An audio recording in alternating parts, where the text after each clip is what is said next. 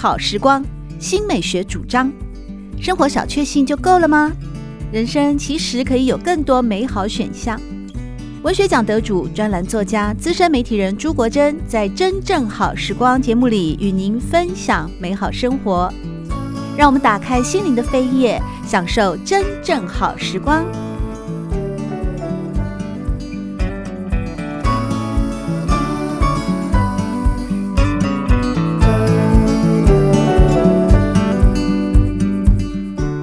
朋友们好，欢迎您来到真正好时光的节目当中，我是朱国珍。在今天我们邀请到的是年轻优秀的作家沈信宏，在过去呢出版过《云端的丈夫》以及《欢迎来我家》的短篇小说集，是二零二一年台北国际书展大奖的小说奖的入围。今天来到节目里面呢，沈信宏要和我们一块儿分享的是他最新散文集《成为男人的方法》。在这本最新散文集当中呢，呃，为他写推荐序的另外一位作者啊，谢凯特，他有提到说，他认为这本书啊是一个呃哀悼没有父亲的那失落的一块的自我的拼图啊，嗯，好像是有这样子，确实。是有这样子的内容在，但其实，呃，到后面以后你自己就成为父亲了啊，嗯，所以你认为你嗯这样的嗯一种定义也好啊，或者是理解也好呢，嗯，你自己怎么看待？信红你怎么看待说《成为男人的方法》这本散文集里面，从你爱到父亲到你自己成为父亲？对，因为我其实写父亲，我会一直觉得我会写得很很恨，因为你其实。他带给你的生活打击实在太多了，然后他对你的生活影响，或者对你的生命的一个创伤、创伤的那个那个重要，他就是他就是造成你那个创伤的很主要的那个刽子手那种身份。可是我我我发现我其实写起来并没有这么恨哎、欸，就是，完全没有好不好？对啊，就反而是有一种，我没有看到那么恨。嗯，我觉得很特别，因为我。表面上的我可能就会觉得我就是我就是讨厌他的，我就是因为其实后后来他这个父亲一直出现的时候，你都是会有点抗拒的。他他其实对你之后的可能经济上的啊，或者是你爸跟你要钱，对对 对，对他会跟你要钱啊，差不多哎，跟我你你的命运跟我儿子蛮像的啊。希望这集没有很多人听到。他知道你开始赚钱，他就会开始会来。就纠缠你啊什么的，尤其你又是公职人员，啊、你的收入很稳定。就是你其实心里是抗拒，可是没想到你用文字去写的时候，那可能是我自己都没有发现。就你其实对他是有依依，你会依赖他，你会。很珍惜他留给你的那些很温暖的东西，因为你知道心理学上有一种说法，我不知道你后来当老师的时候，嗯、你们有没有修过那个心理学啊？嗯、就是男孩子成长的过程当中，他一定要有一个阳刚的偶像，嗯，所以大部分会是呃，如果父亲没有办法带带给他这种阳刚的形象的话，一般就会从舅舅。就妈妈的兄弟那边好像比较亲，或者是表哥，嗯、那或者是你当然如果有哥哥什么，那如果像你是独生子，我儿子也是独生子的话，那真的就是没有什么阳刚的偶像，就会外寻。但我看《成为男人的方法》这本书里面，你的舅舅好像也不太可以是个 阳刚，那有点凶凶的，会骂你哦。所以这个偶像好像也有点难成立。所以我一边在看的时候，我一边想一直在想说，哎呦，那我儿子怎么办？我儿子还没舅舅哎，因为我们家都女的嘛。然后我儿子也没。没有那个表哥大他两岁一岁，自己也是小孩子，嗯、然后他也没有父亲的榜样，然后在网上呢又就是都没有，所以这次真的会比较辛苦的。嗯、对，而且我发现男生好像在可能心里都有跟我一样的困惑，就觉得要怎么样真的成为一个很很称职的，或者是很符合那个男性形象的样子，就是我就是我找不到那个嘛，找不到父亲可以学习，然后妈妈。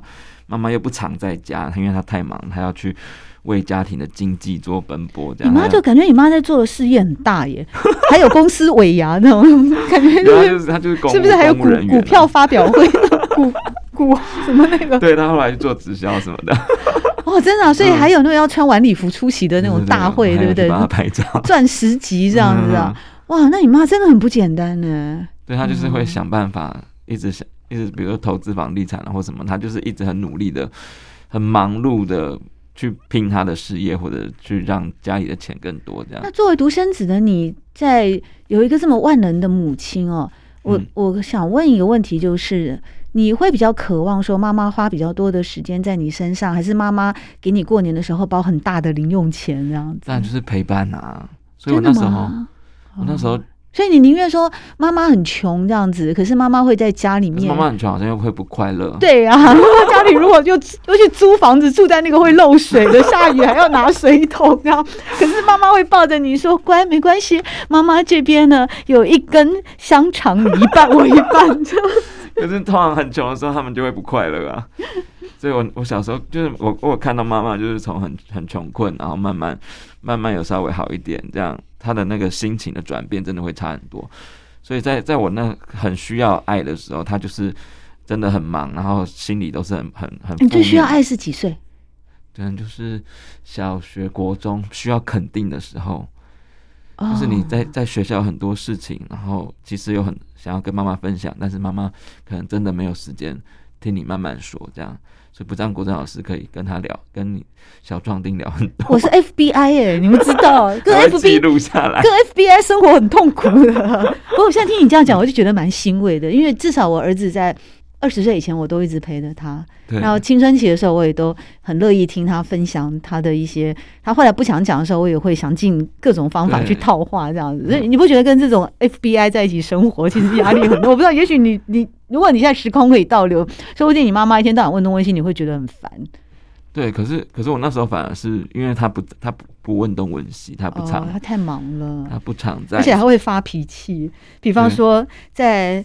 成为男人的方法哦，这本书里面，我们的作者沈庆红就形容说，妈妈将两倍的气力投注到生活中燃烧，烧空之后喷出愤恨的娇气，像迟打的钟声。他开始向我阴狠的咒骂爸爸，我的心里也被栽培了恨意，生长在他留下的所有裂痕里。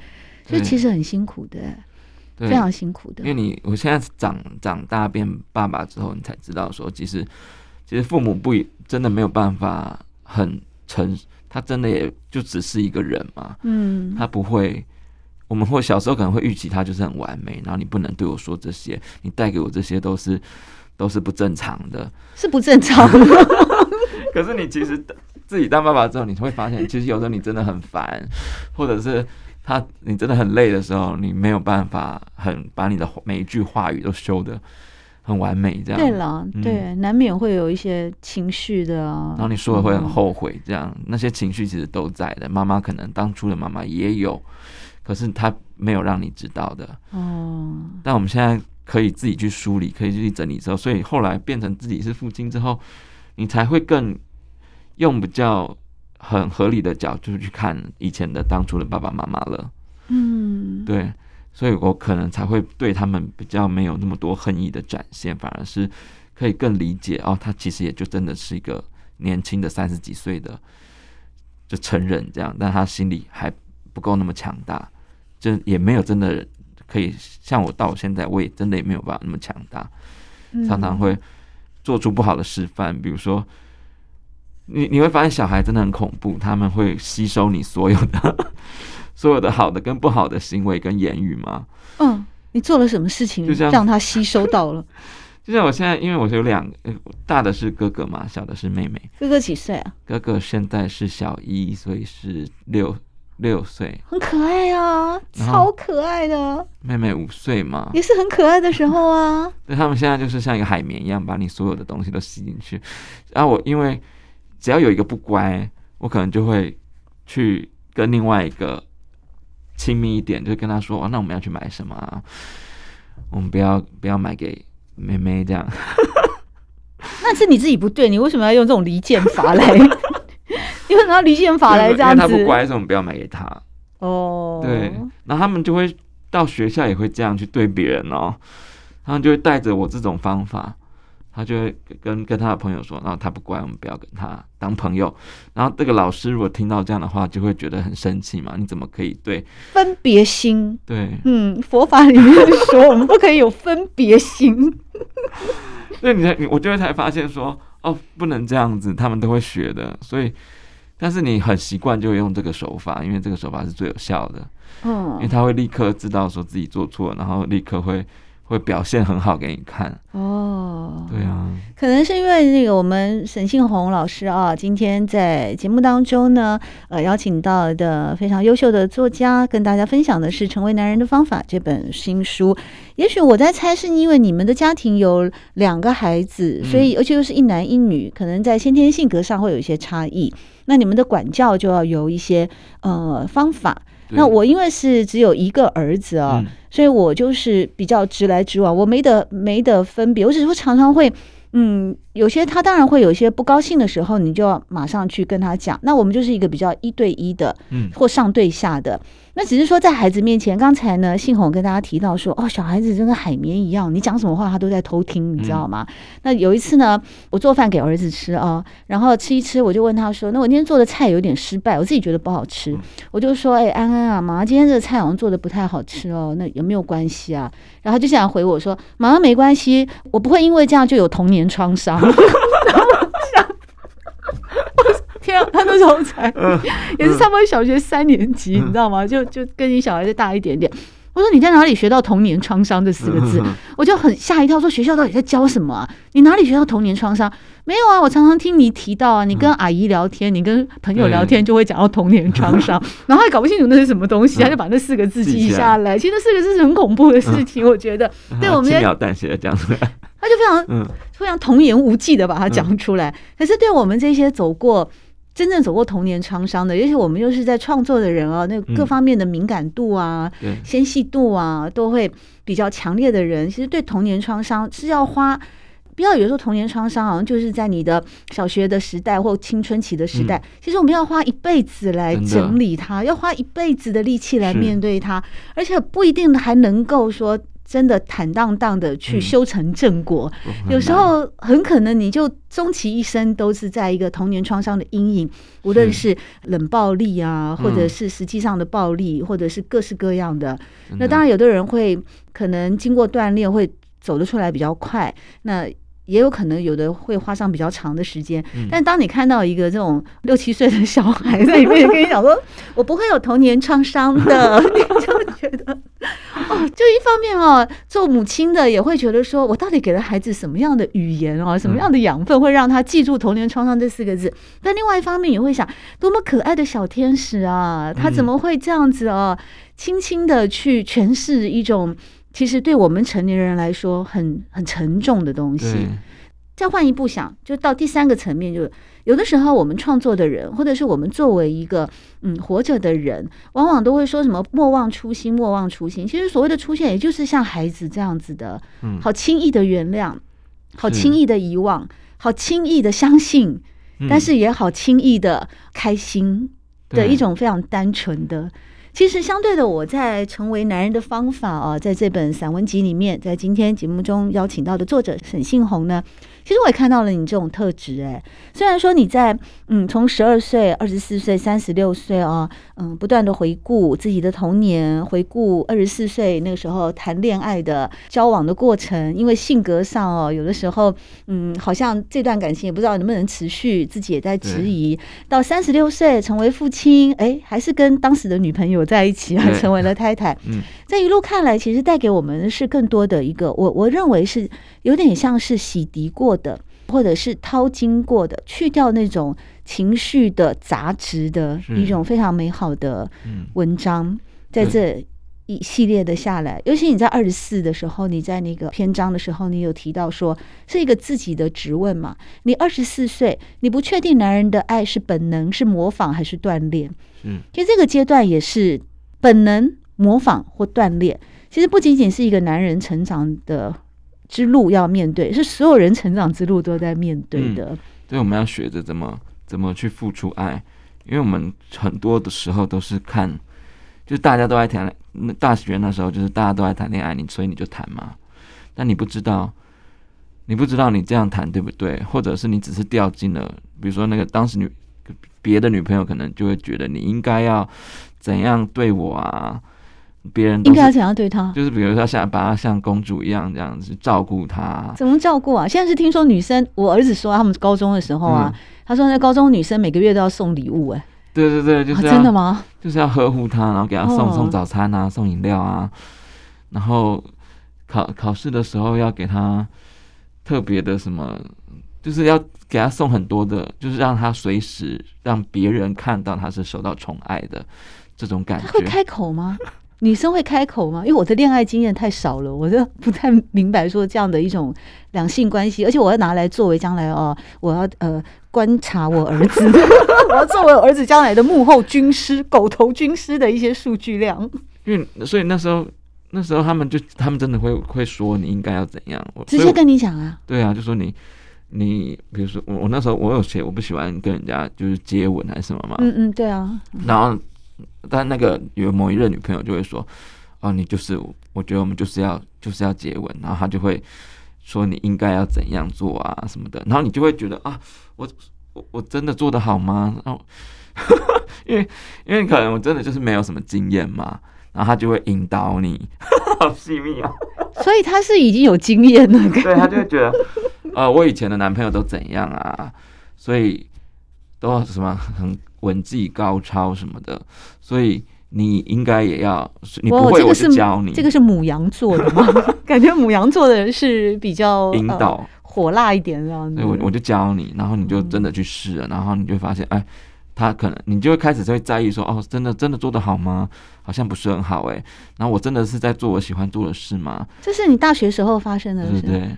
所以南台湾的女性同胞是很热情的，是吗？对，好像就会我就会被比较主动的女孩拉走的这种感觉哦，因为我那时候是属比较被动的嘛。嗯，所以慢慢你这个心结的部分，无论是在两性的相处，或者是说在朋友，因为呃，刚才信红在一开始的时候有跟大家说，高中以前还有蛮多女性的朋友闺蜜嘛，对其实有像兄弟姐妹这样子啊，嗯、一块的成长。那也因此你。最早的文学启蒙是来自于罗曼史的小说啊，爱情小说比较多。到后来自己念国文系以后，慢慢打开了一个阅读的窗，看到了呃中西文学的许多经典，特别是古典文学当中的经典，还有现当代华文创作里面的一个对于人生的诠释、小说书写的技艺，或者是散文的写作的策略等等。以后呢，诶，让你开始认识到了文学。我要问的就也就是说呢，在这样的一个。过程当中啊，呃，想必也是逐渐的去释放掉了童年身为独子寂寞的童年，和、嗯、一个妹妹两个人又打打闹闹那样子的长大，妈妈不在家，爸爸又背离这个家庭，感觉自己好像与这个世界的格格不入。嗯，这些东西是到什么时候心结才慢慢的释放了？是遇到你的 soul mate 师母，遇到了师母 以后吗？呃。我觉得是文字吧，文字它它它让我知道我我我的图我的奇怪，我的不合常理，我的那些痛苦的或者比较灰暗的生活，其实是对我有帮助的。就是你你可以去因为这个东西，因为文字这个东西脱颖而出的，就是你得文学奖以后吗？是吧？可以讲白话一点吗？对，哎，居然写文字可以，而且你还有奖金，对对对，还有奖金，然后也可以让啊大大家就是朋友们就会觉得哇，你是一个，因为其实那时候你就不知道，你就是开始写嘛，有点受到骆以军很严重的影响。我好像可你可是你的风格跟他一点都不像，好不好？对，一开始写小说的时候就会好，因为他实在那个魅力太强大，嗯，好像那那时候的很多作家好像都有受到他的一些影响。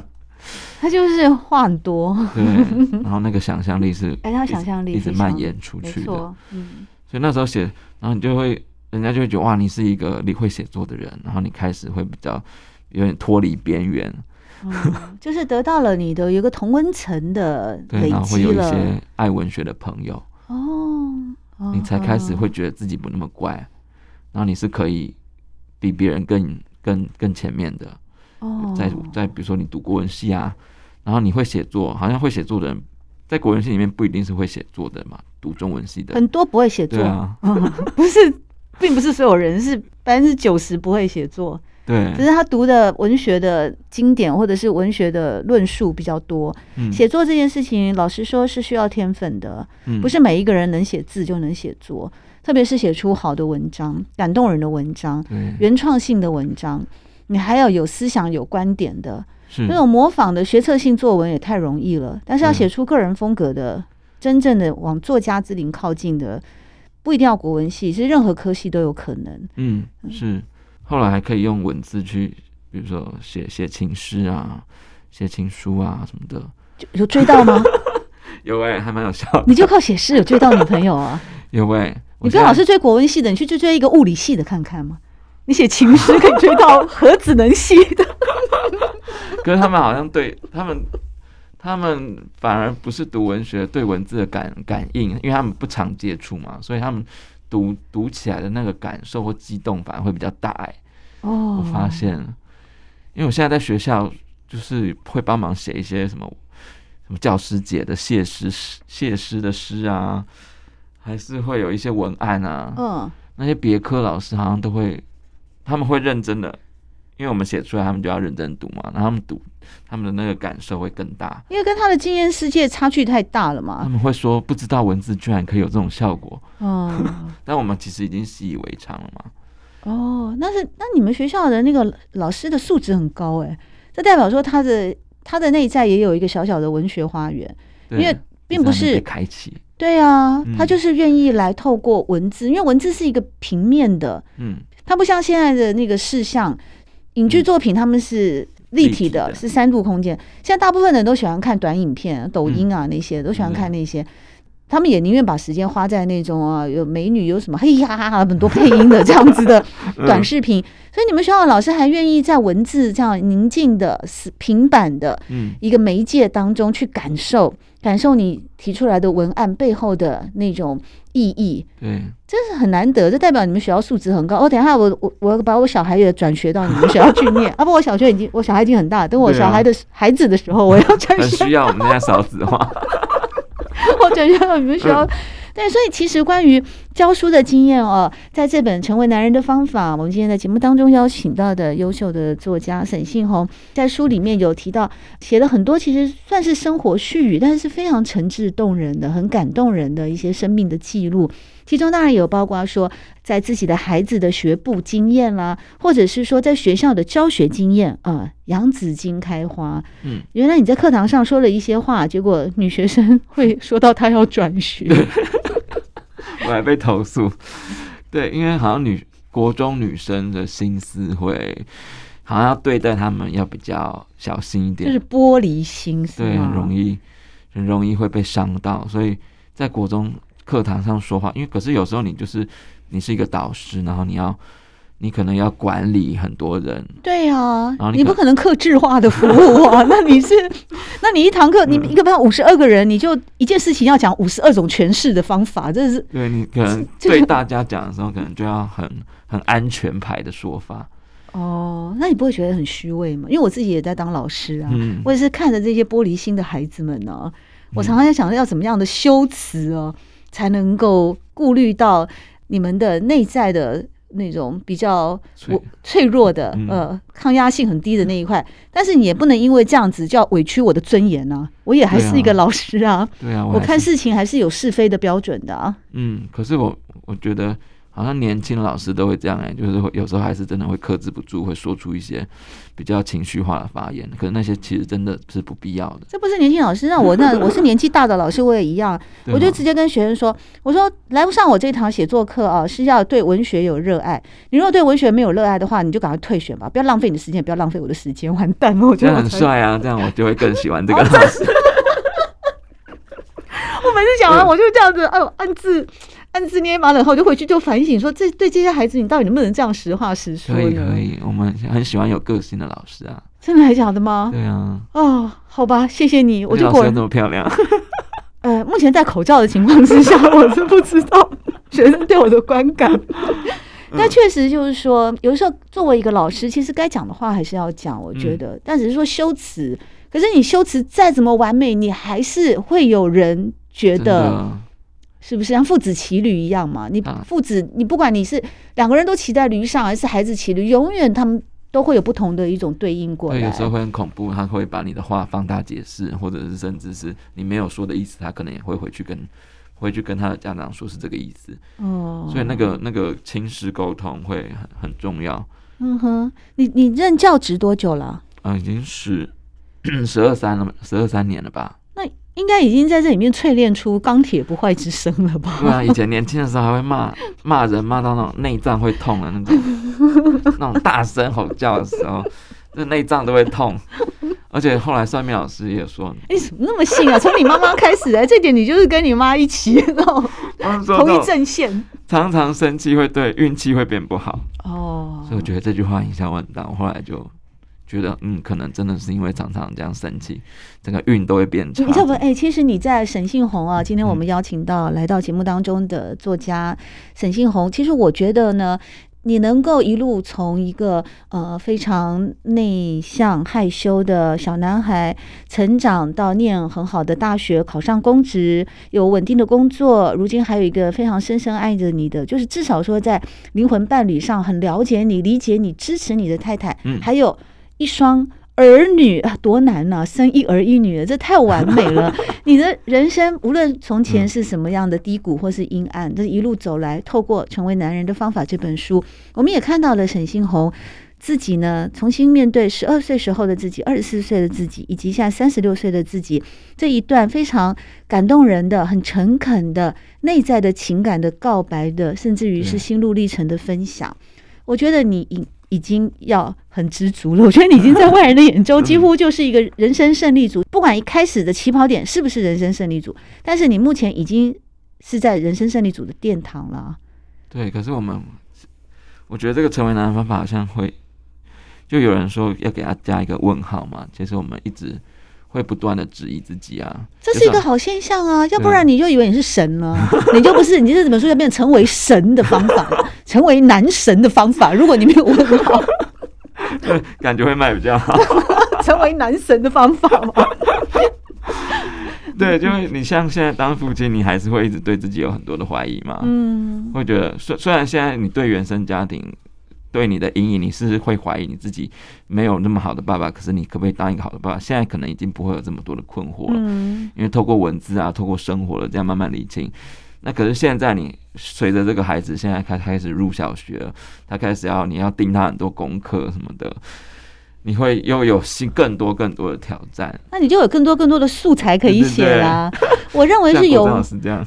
对呀、啊，你可以一路写下去，不管孩子将来是长成什么样的那个呃繁花异果啊，嗯，他都会有各式各样的美感，他都会有他各式各样的乐趣跟呃带给你生命的各种不同的养分。其实我认为有质疑啊，有疑问才有进步，因为这代表说你在产生质疑的过程当中，你是一个活生生的有思考能力的人。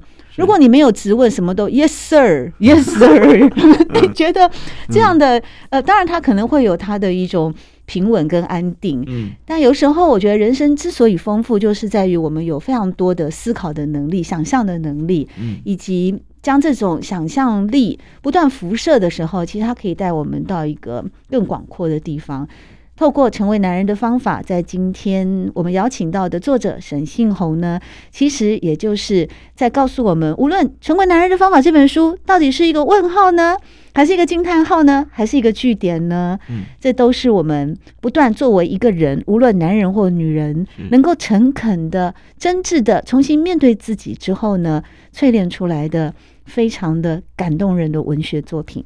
那今天很谢谢信宏来到我们真正好时光的节目当中，谢谢信宏，谢谢国珍老师。